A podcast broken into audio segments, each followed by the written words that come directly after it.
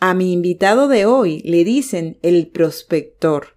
Su misión, impulsar a los vendedores a llevar la práctica de la prospección como hábito.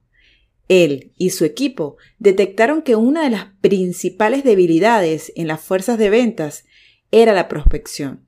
Las razones, las siguientes. 1. Los ejecutivos carecen de formación en prospección. 2. No tienen las técnicas ni la metodología necesaria. 3. Los vendedores dicen que no tienen tiempo porque deben atender a sus clientes actuales. En fin, bajo miles de excusas, no prospectan, es decir, no buscan nuevos clientes. Su frase es, la prospección es el seguro de vida de los vendedores. Y si quieres descubrir cómo hacer correctamente una de las etapas más importantes de la venta, te recomiendo que te quedes a escuchar este episodio y aprendas de la mano de El Prospector. Bienvenidos a Detrás de la Venta B2B, el único podcast que te acerca a los tomadores de decisión del sector industrial para dar a conocer qué aspectos evalúan a nivel digital en los proveedores. Aquí encontrarás entrevistas y herramientas para llevar tu proceso comercial al mundo digital. Detrás de la venta B2B con Karen Torres. Bienvenidos al episodio número 74 de mi podcast Detrás de la venta B2B. Mi invitado de hoy se llama Pablo Pefor, cofundador de la Academia de Prospección El Prospector. Es formador en ventas y ayuda a equipos y profesionales de ventas B2B para que sean altamente efectivos en prospección, captación de clientes y venta consultiva. Es autor del libro Prospección Inteligente, tiene un podcast llamado Hablemos de Prospección y hoy lo tengo aquí para hablar de prospección, ¿no? Entonces hoy lo tengo aquí para que los vendedores nos escuchen, descubran por qué debemos darle más fuerza a la prospección dentro del proceso de ventas. Bienvenido Pablo, muchas gracias por estar aquí. Muchas gracias a ti, Karen. Feliz, feliz de poder compartir contigo en tu podcast ¿ya? y poder, ojalá, aportarle a todos los profesionales de las ventas B2B que seguro están escuchando. Yo sé que esta, esta, este episodio les va a gustar mucho porque, como tú dices, pues, es un tema que no lo aplican con mucha, con mucha intensidad, o sea, están más preocupados por el cierre de la venta que por la prospección, cuando no hay cierre si no hay prospección, ¿sabes? Ah, absolutamente. A ver, cuéntanos cómo nace esta iniciativa, o sea, ¿por qué prospección? ¿Qué te hizo especializarte en esa etapa? A ver, em, bueno, algo dijiste tú al, momento de, introducir, ¿cierto? Mira, eh, la verdad que eh, pasa esto de que se habla mucho de la venta, se habla mucho de eh, cómo abordar a los clientes en las reuniones, cómo presentarles las propuestas, cómo hacer el seguimiento, eh, las famosas técnicas de cierre, el manejo de objeciones, cosas que son muy relevantes, por supuesto, en el proceso de venta.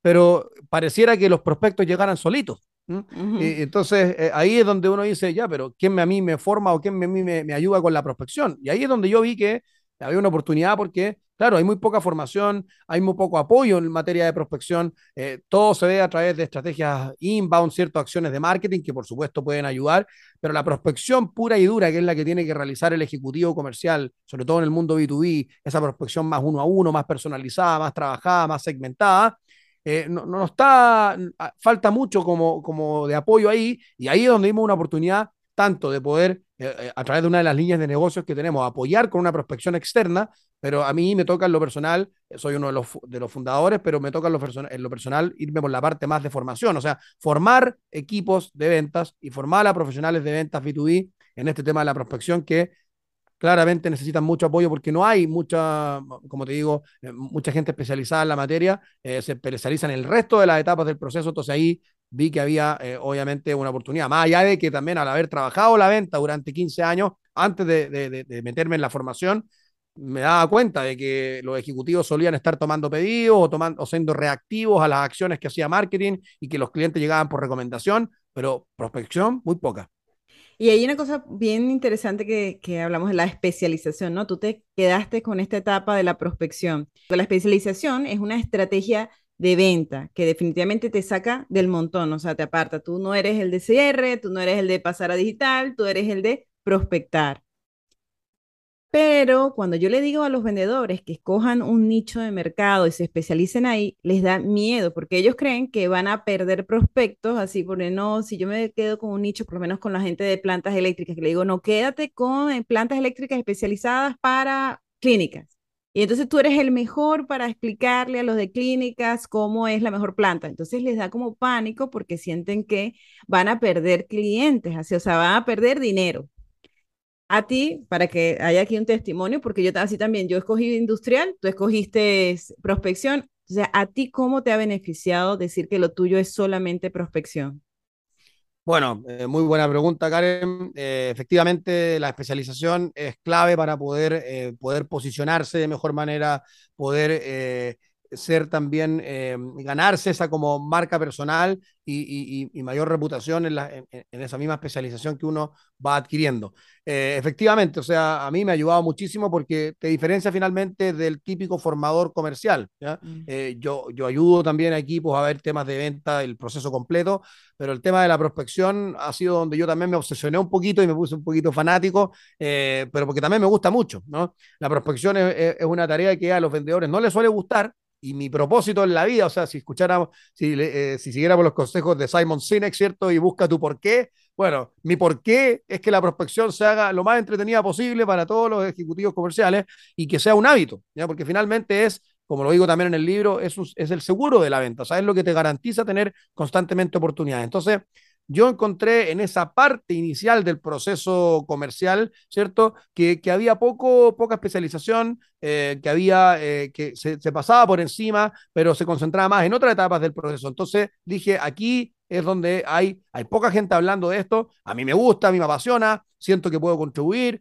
tanto por la experiencia como por lo que he ido aprendiendo. Y bueno, ahí, ahí fue que yo creo que em, ha, resultado bien y bueno, y, a mí me reconocen obviamente por mucho más por el tema, más allá de que puedo manejar el tema de la venta B2B, pero obviamente me he ganado un mayor reconocimiento por el tema de la prospección probablemente.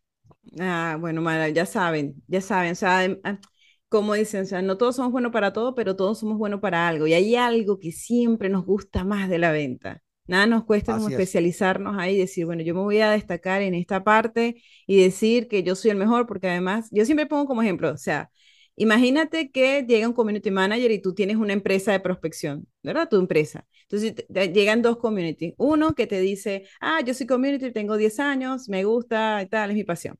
Y otro que te dice, yo soy community especializada en coach, o sea, yo sé eh, cuáles son eh, el tipo de contenido que van a compartir, los diseños dice, yo me quedo con esta porque la de coach por lo menos ya tiene una idea de cómo es la visión, qué es lo que quiere. Eso es especializarse. Y la gente quiere cada vez más personas especializadas, que no le estén inventando. Claro, y ahí, ahí te ayuda mucho cuando tú compites, por ejemplo, con, que, obviamente pasa, que llegas a, una, a, un minuto de, que tienes una propuesta ya presentada sobre la mesa, eh, tu, tu, cliente, ¿cierto? tu cliente potencial tiene otras alternativas, pero si lo que ellos necesitan es enfocar el tema en la prospección, se van a ir por el que está especializado y no por el que aborda todo el proceso, que probablemente sabe de prospección, por supuesto, pero la especialización eh, eh, va mucho más, eh, em, ayuda mucho cuando el dolor tiene que ver específicamente con esa etapa, ¿no? entonces, claro, uno, uno, lo que busca es llamar la atención de, aquellos, de aquellas empresas que tienen áreas de venta o profesionales de venta que sienten que en esa parte son más débiles. Bueno, em, obviamente que ayuda mucho el estar posicionado en algo más especializado. Claro, eso en la prospección te ayuda muchísimo a salir del, del montón. ¿Y cuál es el canal que recomiendas hoy en día para prospectar? O sea, ¿cuál tú crees que, porque bueno, hemos ido evolucionando, que si el teléfono, que si el correo, que si la visita, ¿cuál es el canal que tú sientes que ahorita es más eficiente para este sector B2B? Todos, eh, ahí yo hablo, de hecho, eh, he escuchado hablar del famoso mix, ¿ya? Mm. Em, eh, algunos lo llaman el combo prospecting, ¿ya? Hay un libro muy bueno de, de, Tony Hughes, también ahí para los que les, guste la literatura y aprender, se los recomiendo, pero claro, tiene que ver con este mix, o sea, todos los canales son buenos. ¿Por qué? Porque hay clientes que si no los llamas, no vas a cerrar nunca. Hay clientes que si no les escribiste por LinkedIn, no lo vas a cerrar nunca. Hay clientes que si no les mandas un mail, no lo vas a cerrar nunca, porque a ellos les acomodan distintos canales que a ti. Eh, es cierto, uno puede tener un canal prioritario, puede tener un canal que es el en donde le va mejor, eh, porque se ha especializado más, maneja mejor la técnica y tiene buenos resultados, pero en algún minuto va a tener que intercalarlo con otro. O sea, em, uno cuando va de viaje a un destino, si se quedara pegado todo el rato en la misma pista, llegaría al final. Pero cuando uno se va cambiando, va adelantando al que está ahí, eh, eh, va, buscando el camino, viendo que quizás por esa pista no convenía, que era mejor ir por la otra, ¿cierto? Y cambiarse, por ejemplo, si partí con el mail y después de un segundo o tercer correo no tengo respuesta, bueno, quizás no sea, no es que no sea prospecto, sino que no es el canal, ¿ya? Y ahí, mm. bueno, probaré con la llamada, eh, después me iré a LinkedIn y, bueno, o al revés, puedo partir con, con otro canal, con el teléfono y después pasarme al mail y así mismo con LinkedIn. Entonces, eh, hay que ir intercambiando las pistas, ¿ya? Porque eh, no todos, eh, o sea, no todos los prospectos les acomoda un solo canal, ¿ya? Hay, lo hemos hablado también juntos, ¿cierto? De cuando uno va prospectando por LinkedIn y ve que el perfil no tiene vida, pero, pero seguramente es un prospecto que, que califica, ¿ya? Bueno, no es un prospecto para prospectarlo por LinkedIn, entonces toma el teléfono, ¿ah? eh, eh, toma, ¿cierto? Eh, escríbele un mail, ¿cierto? Ahí ya va después el tema de la técnica, de cómo debe ser ese speech o ese mensaje, pero los canales son todos, todos buenos. ¿ya? Yo, yo creo que obviamente depende del sector, hay algunos que son más efectivos que otros, pero tenemos que dominarlos, em, yo diría, de manera integral, porque no hay un único canal como que sea la única receta de prospección efectiva. Claro, sería como limitar demasiado las, oportunidades. Y bueno, como dices, puedes llegar a LinkedIn y a ver un, perfil súper atractivo, pero la persona no genera contenido. La última vez que le dio like a alguien fue hace dos años. Sigue trabajando ahí, pero no entra a LinkedIn. Y, pero es un prospecto interesante. Bueno, a ese se le hace una llamada, se le hace una visita y la idea es, mientras más oportunidades hay, mejor. Efectivamente. Y en esa, tú sabes que hay varios canales cada, cual, cada canal tiene, tiene su, su truquito, ¿no? ¿Tienes algunos, algún truquito que te digas, esto siempre funciona, señores?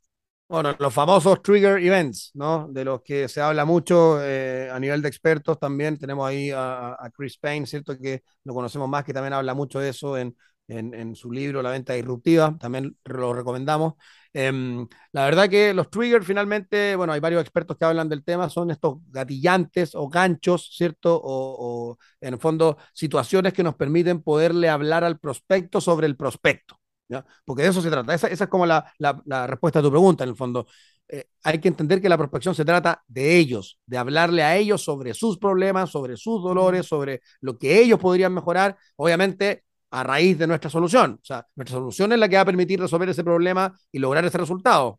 Pero hay que hablarle desde su vereda, ¿no? Eh, eh, hablarle sobre, desde su mundo, y para eso, esto de los triggers, que para los que no conocen el concepto, se trata de hacer referencia a algo que está pasando en la vida del prospecto o que, o que pasó, ¿cierto? Alguna contingencia, alguna situación, algún cambio que haya ocurrido en la organización, eh, alguna, alguna noticia que haya aparecido sobre la empresa en el último tiempo, que, que donde el desafío va a estar en cómo yo vinculo ese trigger, eh, eh, ese, gancho, con mi solución. Por ejemplo, si yo quiero llegar a una, por ejemplo, cuando LinkedIn te anuncia, por ejemplo, que una persona acaba de asumir como gerente comercial en una empresa, ese podría ser un gran trigger para tú colgarte de eso, ir a hablar con esta persona, felicitarla por su llegada a la empresa, cosa que nadie lo va a recibir mal, eh, y plantearle que quizás en esta nueva llegada se va a encontrar con un equipo en donde probablemente necesiten reforzar la prospección, ¿cierto? Mm. O quizás sea una de sus prioridades, y si así, encantado de conversar, por ejemplo, ¿no? Esos son, son, son triggers que nos permiten poder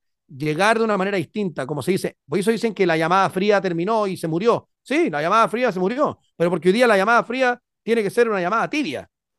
Y, para entibiar la llamada, para que esa llamada no sea fría, para que ese mail no sea tan en frío y esos contactos o conexiones que yo haga no sean tan frías, están estos famosos ganchos gatillantes o trigger events, eh, o hay varias formas de llamarlo, ¿cierto? Pero que son las razones por las cuales uno tiene un argumento, uno llega con mayor seguridad, se empodera mayormente frente al prospecto cuando tiene una razón de, eh, de peso para poder contactarlo. Y es una razón que es hablarle a él sobre él.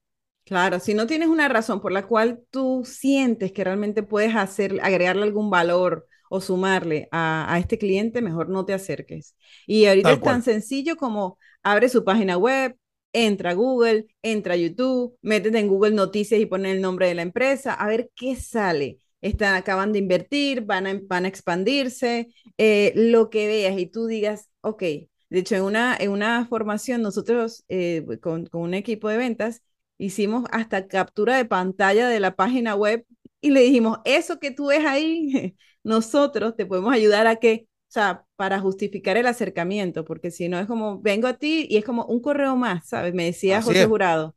ya no es puerta fría, ya es eh, eh, tecla fría, me decía, porque los vendedores mandan mensajes, a ellos no les importa si eso encaja o no encaja con mi producto, no se preocupan ni siquiera si yo realmente necesito eso y mandan ese correo y el que, y el que responda, bueno, chévere, se logró un efecto con la campaña.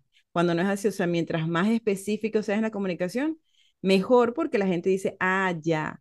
Entonces, sí, me interesa tu producto, cuéntame más. No, y eh, tuviste uno de los ejemplos que diste es muy bueno porque yo creo que le, le sirve a casi todos, ¿ah? y eso también como para aportar a los que nos escuchan. Por ejemplo, cuando uno ve noticias sobre las empresas que se expanden, eh, ya sea geográficamente o porque van a construir una nueva planta o porque tienen, van a construir una nueva instalación, yo creo que una expansión de una, de una compañía es un buen trigger para cualquiera. ¿Ya? Porque, porque el que vende algún insumo para la producción, oye, van a hacer una nueva planta, probablemente van a necesitar insumos de calidad para que esa planta funcione de la mejor manera. Eh, si van a crecer, bueno, van a contratar probablemente más vendedores, por lo tanto quizás van a necesitar algún refuerzo en esa materia. Si van a expandirse, van a necesitar apoyo eh, eh, en materia logística, en materia de ubicación, en materia, etcétera. O sea, una expansión yo creo que es un trigger que le sirve a todo. ¿ya? y, y todo parte también, bueno, tú me decías cuál es la técnica o, algo que pueda servirle a través de los distintos canales el trigger, pero ojo, si no hay hábito de prospección, no sirve de nada. Sí, porque es un trabajo, es un trabajito de investigación. Disciplina, disciplina, eh, eh, bloquearte una horita o dos, ¿cierto? De todos los días para prospectar y bueno, y ahí aplicar toda la técnica, porque la técnica sin hábito tampoco va a funcionar mucho. Sí, exactamente. Y, y en esa técnica sin hábito, ¿cuál crees que es el error más común en ese proceso de prospección? Bueno, justamente eso, o sea, prospectar cuando quede tiempo. Mm. termino todas mis cosas del día y a ver si puedo prospectar. Eh, el viernes en la tarde hay menos carga, bueno, ahí me pongo a prospectar. No, señor, la prospección es la prioridad, es lo primero, es la primera actividad del día, es esa reunión con uno mismo, es ese, ese, ese desarrollo del hábito va a llegar una vez que yo en las primeras horas del día pueda establecerme un bloque de una hora, ojalá al menos, todos los días eh, y así voy a ir desarrollando el hábito y de hecho le va a ir mucho mejor al que tenga el hábito desarrollado y nada de técnica que al que tiene todas las técnicas del mundo, pero no tiene el hábito desarrollado y no lo pone en práctica. Exactamente. Entonces, ya saben, un error es no, no estén prospectando, no prospectar. Ese es el error más, más terrible. O sea, yo sé, bueno, a lo mejor Karen, he tenido suerte de tener referidos, entre nueva, me dieron una base de datos. Esa, claro, no prospectar en forma sistemática. Hablemos de las bases de datos, que me dieron una base de datos. ¿Qué opinas tú de eso?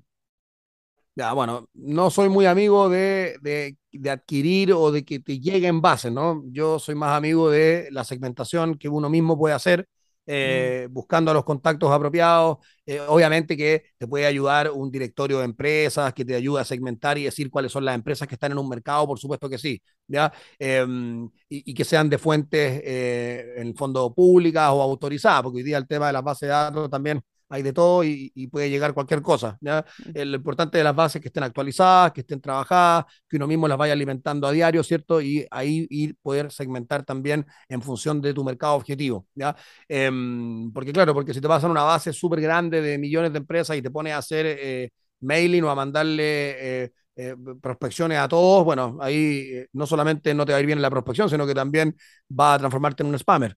Exacto, es como si te vas a una plaza a hablar aquí de prospección en la plaza. No está claro, como que, oye, ¿quiénes, son? Claro, como, como, dicen por ahí, una vez un, un, colega me lo dijo de una manera muy divertida y que me gustó mucho. Esto no se trata de mover el árbol para ver qué cosa cae, ¿no? Eh, eh, esto se trata de uno subirse al arbolito, buscar uno el fruto, ¿cierto? Y mm. irse por la ramita más apropiada. Bueno, es uno el que tiene que ir a buscar ese fruto y no mover para ver qué cae y disparar a la bandada. No es disparar con escopeta, sino que es disparar con fusil de precisión.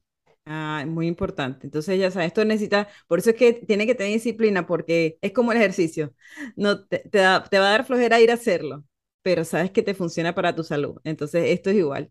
Te va a dar flojera y es cansado, pero te va a traer resultados al final. Claro que sí, por eso se recomienda también que sea en la mañana, no porque sea mejor contactar al cliente en la mañana, sino que porque para desarrollar un nuevo hábito te va a costar mucho menos si lo haces al inicio del día, más descansado, más lúcido, con más energía, porque el que nunca salió a correr, si le dicen anda a correr, no va a empezar a ir detrás después del, horario laboral porque va a estar cansado, no tiene el hábito desarrollado y va a ser muy difícil. Entonces, los hábitos, ojalá poder eh, planificarlos para las primeras horas del día cuando uno quiere desarrollar uno nuevo. Tú sabes que hablando de eso, ayer estaba viendo TikTok, esta fuente de información tan verídica. Pero ella decía, el chico, porque bueno, uno que hablaba de libros, entonces estaba presentando un libro que dije, lo voy a anotar para buscarlo, de la hermana, es la hermana de Mark Zuckerberg. Entonces decía que ella tiene un método de tres, que decía tres cosas todos los días planifícate tres cosas. O sea, tú puedes tener cinco prioridades, tu familia, tu trabajo, tu proyecto, eh, tu pareja, no sé qué. Entonces tú en el día le vas a ocupar el tiempo a tres cosas, no a, las cinco, sino a tres. Entonces, puedes, o sea, decir como, hoy, en este día, tres cosas que entran dentro de mis posibilidades y no decir, ay, agendé esto, yo sé que tú sabes, cuando tú lo estás escribiendo, sabes que eso no lo vas a poder hacer. Entonces, mejor es que si la prospección eh, la quieres hacer, ponla de tal a tal hora, se bloquea el celular, se bloquean todas las notificaciones y se hace, ya sabes que entre las tres actividades que escogiste del día está la prospección. Claro, pues el día no puede partir con revisar el correo, o sea, tu, tu día parte en función de solicitudes de otros. No mm. puede ser así, no puede ser así. Y bueno, y solo para cerrar este tema de recomendaciones eh, eh, de, autores o de, o de expertos, incluso más allá, yo recomiendo siempre un libro que se llama The One Thing, ¿ya? Que está traducido al español en dos, en dos formas distintas. Es solo una cosa o lo único. ¿ya? Los autores son Gary Keller y Jay Papasan. Ellos son, ah, vamos aún más allá. Y, y, la pregunta que uno debe hacerse siempre, según ellos, es, ¿cuál es esa cosa? ¿Ya? Esa única cosa que si yo hago ahora, ¿ya? va a provocar que todo lo demás sea más fácil o innecesario. Mm, interesante. Voy a buscar también. Búscalo porque si te gusta leer, que yo sé que así, eh, y, estos temas de administración del tiempo con la prospección van totalmente de la mano, eh, yo lo recomiendo siempre, es un librazo, espectacular. Muy bien.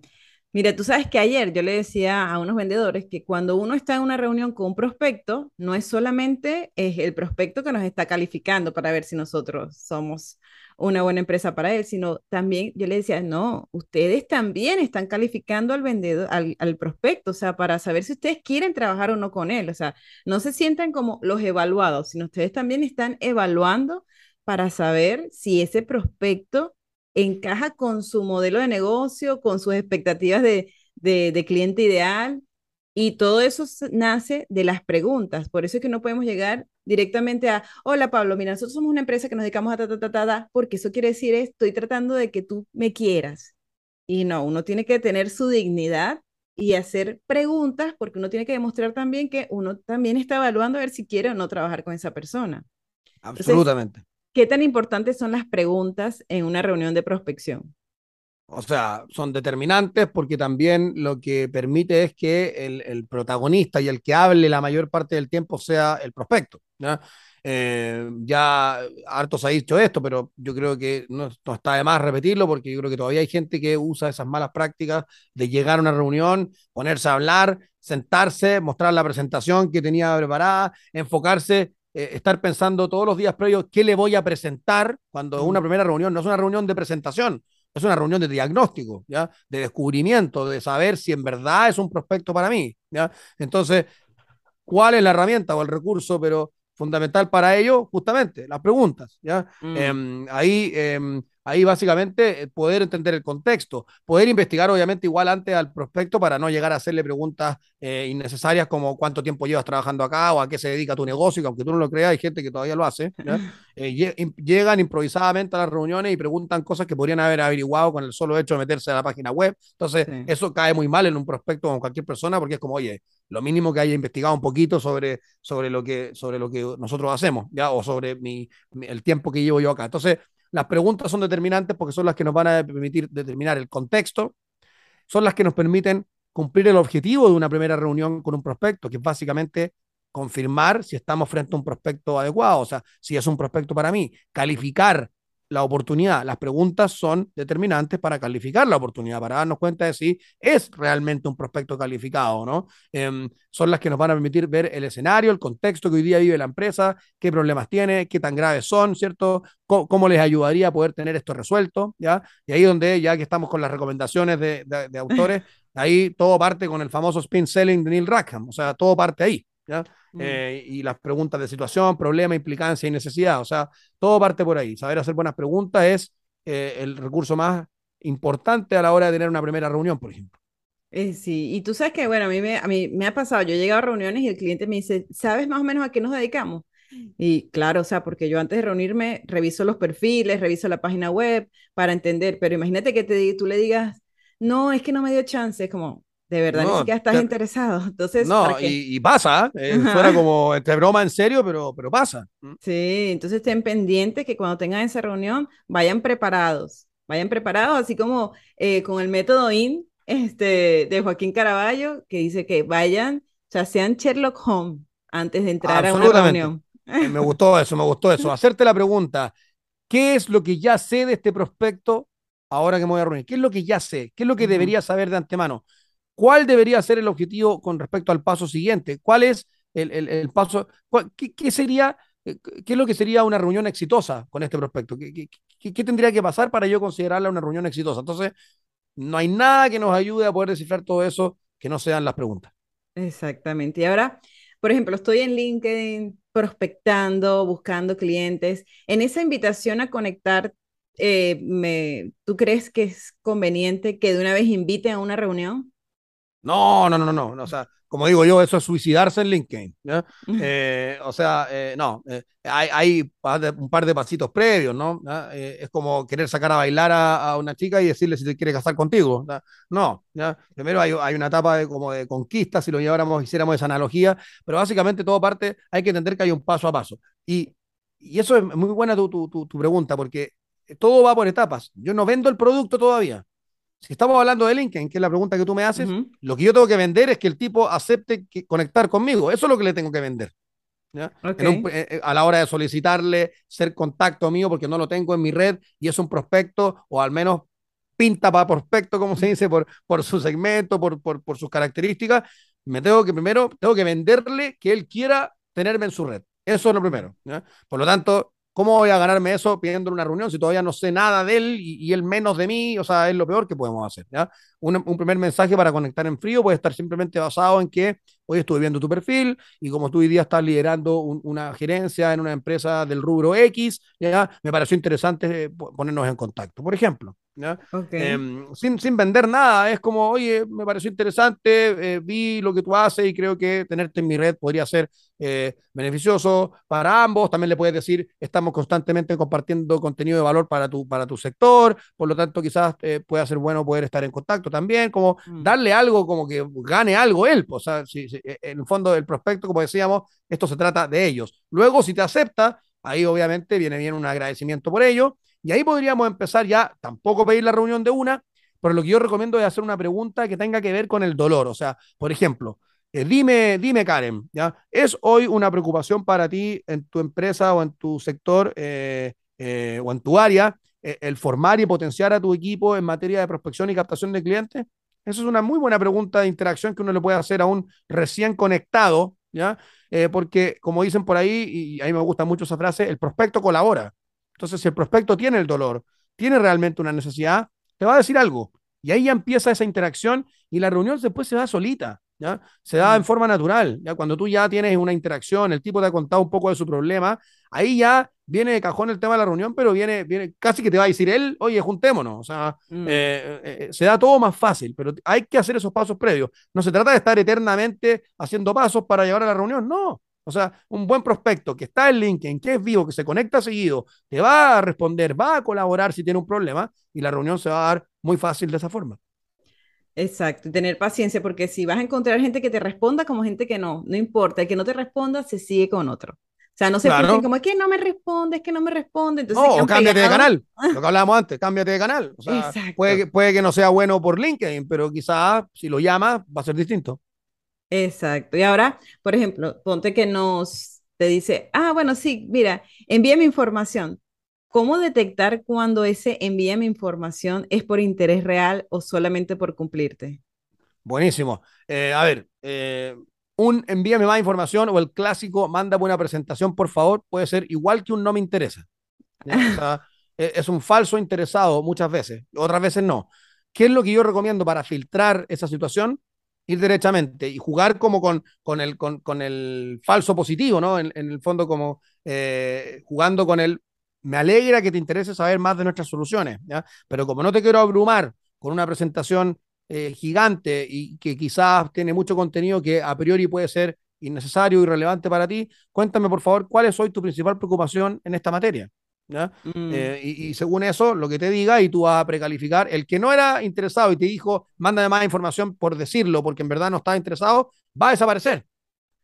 Pero el que sí tenía interés real, nuevamente el prospecto colabora. Por lo tanto, si el prospecto real va a colaborar, te va a decir algo que te va a permitir prefiltrar, precalificar y de ahí ya de nuevo se va a dar mucho más fácil el camino hacia una eventual reunión. Mm, bueno, bien importante. O sea, pregunten, porque en, la en las preguntas está este, el, interés. Tú puedes detectar el interés. Primero, si te sigue la onda con la respuesta o si solamente te lo está diciendo por, porque, bueno, le cuesta decir que no de una vez. ¿eh? Claro, es lo mismo. Y ojo que los que te dicen no me interesa, también ni siquiera leyeron a veces y es para sacarte de encima. Es como cuando te llama la ejecutiva eh, para ofrecerte un plan telefónico y uno le dice, oye, no quiero saber nada. Y, capaz que te estén ofreciendo un plan gratis, pero ni siquiera lo alcanzas a escuchar, ¿ya? Porque tú eh, en el fondo tienes como ese ya automático, ¿no? y ahí, ojo que, bueno, se lo digo también como, como plus lo que se rechaza no es a la persona que te está llamando, es la mm. forma de abordar. Y como todos te llaman de la misma forma, bueno, uno no, no, se le ocurre nada más que decir que, oye, en verdad no tengo tiempo, no estoy interesado. Pero si llegaran con este trigger o empezaran a hablarte de algo que tiene que ver contigo para captar tu atención, todo cambia. Bueno, como dice Chris Payne, dice que hay una ley, la ley 10-1080 de la llamada telefónica, dice que el 10% de los prospectos eh, no están interesados, el otro 10% es amable y el 80%, dependiendo de cómo lo abordes, va a responderte. O sea, el 80% va a depender de cómo abordes al prospecto, te va a atender, te va a atender la llamada o va a seguir la comunicación contigo, o sea, la, la, conversación.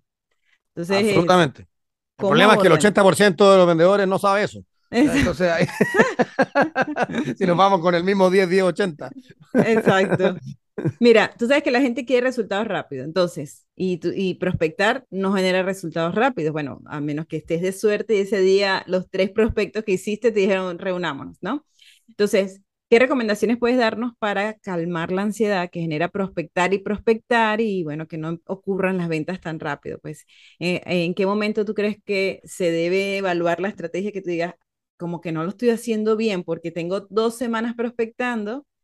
No está funcionando eh, y ya me estoy frustrando. O sea, ¿cuándo, ¿cuándo, es el momento que tú dices, vamos a parar y analizar la estrategia, a ver qué, estás, qué no está fallando? A ver, muy bueno también porque eso es muy típica la pregunta o, probablemente muchos ejecutivos comerciales y vendedores tienen ese tema, porque el tema de la ansiedad, eh, yo creo que todos lo hemos vivido. Em, a ver, bueno, volviendo un poco a lo de antes, primero entender que todo parte con el hábito. O sea, es difícil que alguien que no ha prospectado nunca o que quiere desarrollar el hábito después de los dos, tres, cuatro días tenga resultados inmediatos, ¿ya? Venda lo que venda. Eh, eso es lo primero, o sea, entender que eh, todo eso va a quedar resuelto y la ansiedad se va a acabar cuando yo ya tenga realmente desarrollado el hábito, que puede ser después de dos, tres, cuatro semanas. Otra cosa es que después de que yo ya estoy prospectando, tengo el hábito creado y ya estoy con mi bloque diario de una hora o más, haciendo llamadas, enviando contactos, eh, eh, mensajes por email o contactos por LinkedIn y haciendo el trabajo, eh, claro, si ya tengo desarrollado el hábito y veo que después de un mes, mes y medio, dos meses, no está pasando nada, bueno, ahí hay un claramente puede haber un tema en el mensaje, ¿ya? puede haber un tema si estoy llegando a las contrapartes correctas, puede haber un tema de simplemente del enfoque, como tú dices, de la estrategia. Ahí yo me lo empezaría a plantear, pero antes de un mes, mes y medio, eh, sin desarrollar el hábito, ¿ya? Eh, o sea, con el hábito desarrollado, eh, creo que es muy pronto como para poder derribar una, una, una, estrategia o un speech, ¿ya? Lo primero es tener esto, esto como sistematizado, ¿no? Tener este hábito desarrollado y en general, y esto me ha tocado verlo, ¿cierto? En general, cuando se desarrolla realmente el hábito, después de dos, tres semanas, los resultados hay. O sea, lo que pasa es que después tú puedes ir optimizando y mejorando tu tasa de efectividad. O sea, eh, pero si tiene el hábito desarrollado, lo que hablábamos antes, le va a ir mejor al que tiene el hábito que al que tiene la técnica sin el hábito, ¿ya? Mm. Porque el que tiene el hábito, claro, eh, va a estar llamando dos, tres semanas, quizás va a sacar dos reuniones, pero el que no tiene el hábito no va a sacar ninguna, por muy buena técnica que tenga. Entonces, ahí hay que ir trabajando también la, la técnica para aumentar la efectividad, ¿ya? Pero es difícil que alguien que ya tenga el hábito desarrollado después de las primeras semanas no saque nada de nada. O sea, a mí no me ha tocado verlo. Ah, ok. No, pero sí es importante que, que O sea, que no esperen que en una semana que no tenías el hábito digas, me voy a, voy claro, exacto, como la toalla porque esto no funciona. No, no, exacto, eh, entiendo el punto, sí, o sea, el que no tiene el hábito, ya, mira, estuve una semana prospectando y no pasó nada, o sea, a mí alguien me llega con ese discurso de estuve una semana prospectando y no pasó nada, o sea, oye, eh, no ha hecho ni el 1% del trabajo, o sea, no, o sea, es que claro, eh, no hay ninguna receta que te diga para los ansiosos que quieran el negocio mañana, eso, eso no existe. Exactamente. Ok, y o sea que bueno, cuando uno prospecta, por lo menos a través de LinkedIn, eh, uno va con su perfil a acercarse a un prospecto. ¿Cuáles tú crees que deberían ser las claves? O sea, ¿qué debería tener el perfil para hacer, o sea, digamos, el perfil influye en que acepten o no la, la invitación, aparte del mensaje, ellos van a entrar a tu perfil. ¿Qué crees tú que debería haber en esos perfiles como para que aumenten las posibilidades de aceptar la conexión?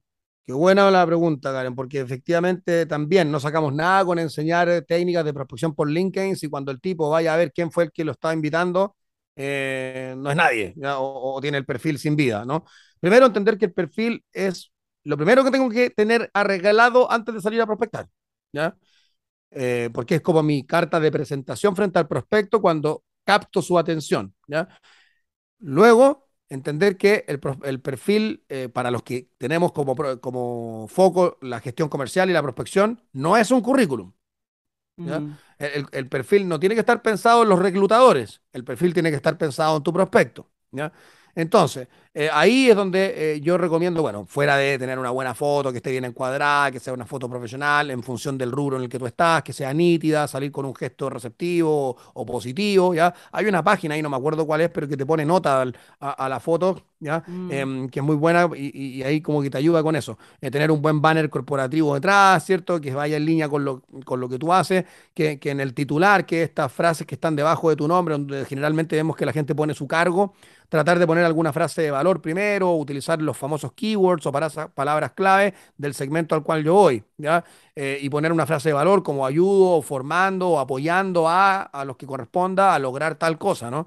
Em, eso es lo que se recomienda primero. Y bueno, si quiero poner mi cargo, no hay problema, pero quizás ojalá no sea lo primero. Y la otra parte del perfil que es muy importante para efectos de prospección trabajar es la sección de la cerca de. ¿Ya? Donde en esa sección, los que no la tengan hoy día, no es que no la puedan tener, se ponen se van a su perfil y donde dice añadir sección la van a encontrar, ¿ya? Y los que la tienen, tú te encuentras con que normalmente la gente resume su carrera profesional. Sí. Y dice, soy ingeniero con 15 años de experiencia en el mundo industrial, me ha tocado liderar. No, o sea, eso es para el reclutador. Si estás buscando trabajo, bueno, está perfecto.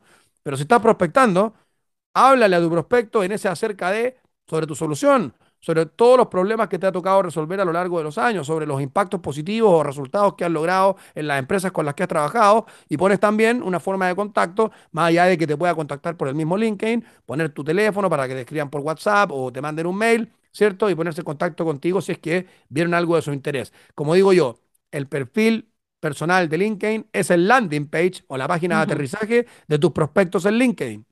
Por lo tanto, si yo estoy queriendo atraer prospectos a mí, o a través de contenido o a través de prospección directa, eh, la casa tiene que estar ordenada. O sea, no puedo eh, invitar a comer y que esté todo desordenado, todo sucio. Eh, no, el perfil personal es lo primero para que cuando lleguen a mi perfil, después de haberlos convocado de alguna manera, ya sea inbound o outbound, bueno, ahí tiene que estar la casa bien preparada y pensada en el visitante, en este caso, el prospecto. Bueno, atención, eso, porque eso sí lo consigo mucho. O sea, vendedores que tienen sus perfiles en sus acerca de que su pasión es la venta, que han trabajado, que tienen no sé cuántos máster, estudiaron en tal universidad. Señores, el comprador entra y dice, ¿y yo qué quieres que haga con esto? Entonces, no, tienen que pensar es ahí, que es lo, cuando el comprador entre, ustedes le digan, mira, comprador, bienvenido, te voy a solucionar este problema, este, este, trabajo con empresas como esta, esta, esta, para hacer que ellas logren X, Y, Z. Y así, bueno, van. Tal cual tienen más noción, ¿no? Porque uno se fija, a veces cuando uno está prospectando ve que ellos entraron al perfil de uno y, lo revisaron, ¿sabes? Algunos te aceptaron, yo por lo menos te digo una cosa, a mí sí entran, cuando entran a mi, yo hago la invitación a conectar y revisaron mi perfil y no me aceptaron, le retiro la invitación porque ya, ya entraste, ya revisaste y no me aceptaste, bueno, ya. Le, le, le, eliminó la conexión porque además LinkedIn también como que no, no, o sea, que tengas un montón de invitaciones a conectar sin aceptar también creo que te ve como spam, ¿no? Algo así. Sí, ahí te entra el famoso algoritmo famoso que a todos nos gustaría saber cómo funciona, Sí. pero al final nadie sabe. El misterio. Y si- quizás ni exista, y algo que a alguien se le ocurrió y lo creó y habla del algoritmo y ahí para aquí, para allá, y bueno. Sí. Mira, tú sabes que eh, con, con, con el- claro, como uno está tanto tiempo metido en LinkedIn, o por lo menos en mi caso, que paso tanto tiempo metido allí, asumo que ese es el mejor canal, ¿no? Pero, eh, porque lo, cuando doy la formación con el tema de prospección por correo electrónico, ya también muchos me dicen, no, no estoy prospectando por correo electrónico. Entonces, ¿tú crees que la prospección por correo electrónico está muriendo o, o No, qué? no. Murió, eh, o sea, eh, en el fondo la, la- la- la forma masiva de comunicarse, ¿no? Eh, el correo electrónico bien trabajado, bien personalizado, es un excelente canal de prospección, igual que los otros, ¿ya? El problema es que con la aparición de todas estas plataformas de mailing masivo eh, y, y- y herramientas externas que te permiten automatizar los mensajes, esa personalización y forma directa y eh, en el fondo y más eh, cercana con el prospecto se perdió. Eh, yo no estoy en contra del uso de estas herramientas, pero probablemente más para temas de contenido, para seguimiento, para mandar algún newsletter a una base autorizada, pero para hacer prospección así pura y dura, eh, no, porque eh, la verdad que eh, eh, se pierde esa, esa, esa, ese grado de personalización, ¿no? Claro. Eh, creo que el correo electrónico es un excelente canal, pero yo prefiero estar mandando correos uno por uno, personalizados y investigando mi prospecto, eh, y quizás voy a ser menos eficiente en volumen, pero voy a ser mucho más efectivo en calidad y en oportunidades. Mm, no, y también porque tú sabes que muchos ya se conectaron con el cliente por LinkedIn, con el prospecto en LinkedIn, y, y o sea, ya el correo se volvía como el canal para envíame más información, pero no era ese de prospección, ¿sabes? Como, ah, encontré la empresa fulano.com, le voy a mandar un correo de prospección para que sepa quién soy yo. Entonces, como que no, lo buscan en LinkedIn, se conectan con la persona, le invitan a conectar y entonces el correo es como para nada más como enviar el resto de información que no, no te puedo decir por mensajería directa, pues. Sí, bueno, y es un muy buen canal de seguimiento también. eh, Mm. lo hablábamos, ¿cierto? Hace unos días, el tema de, em, de que te permite poder también eh, compartir el mismo contenido que tú estás generando en Sí. LinkedIn, poder llevarlo a ese canal, también te sirve Mm. como para este efecto de recordación que tú hablas mucho, ¿no? De que no se olviden de ti. Eh, Sí. también creo que, que- que es un buen canal para eso. Eh, hay que entender que hoy día por correo electrónico uno no compite con su competencia, uno Sí. compite con los 1800 mensajes que le llegan a ese prospecto al día de todos los lugares de, eh, imaginables, ¿no? Entonces ahí es donde está, es clave, bueno, y ahí es otro gran tema, ¿no? Pero ahí hay que meterse en el tema del asunto, que, y hay un Sí. montón de técnicas y cosas que se sugieren al respecto para que el correo logre el primer objetivo principal, que es que lo abran, porque si no, Sí. el mensaje de adentro puede ser maravilloso, pero si el asunto no es llamativo, eh, si el titular de la noticia no es atractivo, la noticia no la leer nadie. Exactamente. Mira, ya en este tema de recordarte que te mantengan presente, tú sabes que hay un post que tú compartiste en tu red donde preguntaba si era importante prospectar en épocas festivas. ¿Tú qué recomiendas?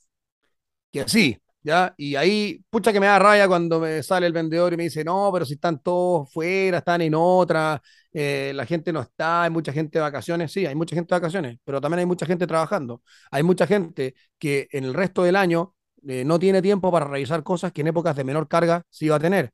Hay mucha gente que en estos tiempos de que baja la carga va a tener tiempo para analizar a los proveedores actuales, ¿ya? Por lo tanto, ¿cómo no aprovechar eso para prospectar? La gente está de mejor ánimo, la gente está con mejor disposición. Ese gerente que quizás no fue el que salió de vacaciones, que no tiene tiempo en todo el año, quizás en estos días pueda tener más tiempo porque hay menos carga. Entonces, ¿cómo no va a ser un buen momento para prospectar estas épocas previas a fiestas o a, o a vacaciones o cosas por el estilo? O sea, es un excelente momento. Lo que pasa, y sobre todo se hace más bueno aún, co- como todos piensan que es malo, bueno, Ah, eh, claro, nadie va a estar prospectando. ¿Por qué entonces seamos nosotros los únicos que prospectemos? Exactamente. Ok, entonces preparándose sobre todo para ahorita que viene ya la temporada de Navidad, ya uno está en septiembre y ya uno dice ya es Navidad, ¿no? Pero Claro, sí, no le va a mandar el mensaje el 24 a las 12 de la noche, Claro. claramente. pero, pero, pero en los días previos, por supuesto que sí, y, y los días posteriores también, entre Pascua y Año Nuevo, es un excelente Mm. momento. Ahí sí que la carga baja mucho en general. ¿ah? Obviamente hay negocios que la tienen dura. El retail para la Navidad, o sea, el que prospecta el retail, diciembre puede ser el peor mes porque ahí sí que están full, pero igualmente hay áreas o departamentos dentro de la empresa que podrían eh, generarte una receptividad. Eh, por lo tanto, siempre, bueno, es que siempre, como yo soy tan fanático de la prospección, digo que siempre, siempre es el mejor momento para prospectar. Pero, pero claro, el que piensa que por, por estar en épocas que son festivas no es buen momento, no. Todo lo contrario, hay gente que sí puede estar esperando su llamado. Claro, y mientras, y como lo puedes hacer ahora también a través de LinkedIn, que no tienes que un horario ni tienes que esperar que te den citas, sino tú estás ahí en cualquier momento puedes prospectar porque no afectas a nadie, no, no le quitas tiempo a nadie, ¿sabes? Estás ahí haciendo tu trabajo y el que quiera que te acepte, bienvenido. Absolutamente. Bueno, Pablo, de verdad que esta entrevista ha estado buenísima. Ya para finalizar, decías que la reunión más importante es contigo mismo. O sea, cuéntales a quienes nos están escuchando a qué te refieres con eso de que la mejor reunión es la que uno tiene con uno mismo. Claro, me refiero justamente a lo del desarrollo del hábito, a este time blocking o bloqueo del tiempo, ¿no? A este bloqueo que yo debiera hacer al menos de una hora diaria, que es la reunión más importante del día.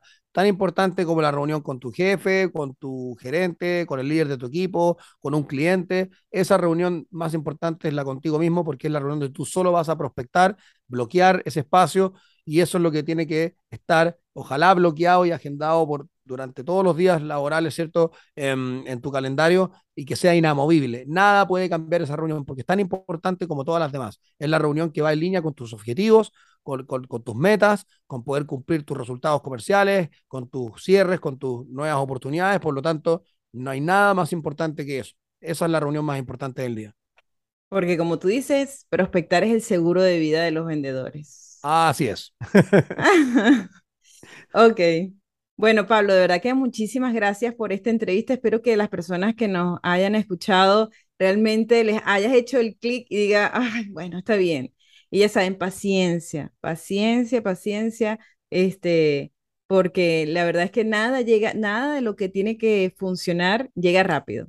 Todo toma su tiempo, todo en la vida es un proceso y hay que tener paciencia, aunque yo sé que tienes la presión de, hay que llegar a la meta, tenemos que lograr este número, y uno está como cargando con ese bendito número encima, como si esa presión va a hacer que realmente las cosas ocurran más rápido, ¿no?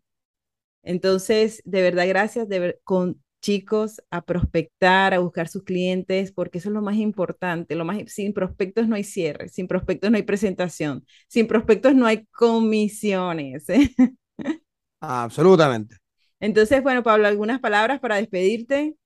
Eh, bueno, no, Karen, nuevamente agradecerte. Tú sabes que a mí estos temas me fascinan y, y en lo que uno puede ayudar, ¿cierto? Por supuesto que eh, siempre feliz de hacerlo, ¿no? Ojalá que todo lo que hablamos hoy eh, ayude a, a, aquellos que están ahí como en zona cómoda o que les cueste eh, actuar, ¿cierto? creer que, que esto es un tema que, que, que, tiene que resolverse muy rápido. No, no hay ninguna, como tú lo, lo, dijiste recién, o sea, es como que yo quisiera bajar de peso y quisiera bajar 10 kilos el primer día, no se puede, uh -huh. no hay ninguna fórmula para eso, ¿ya?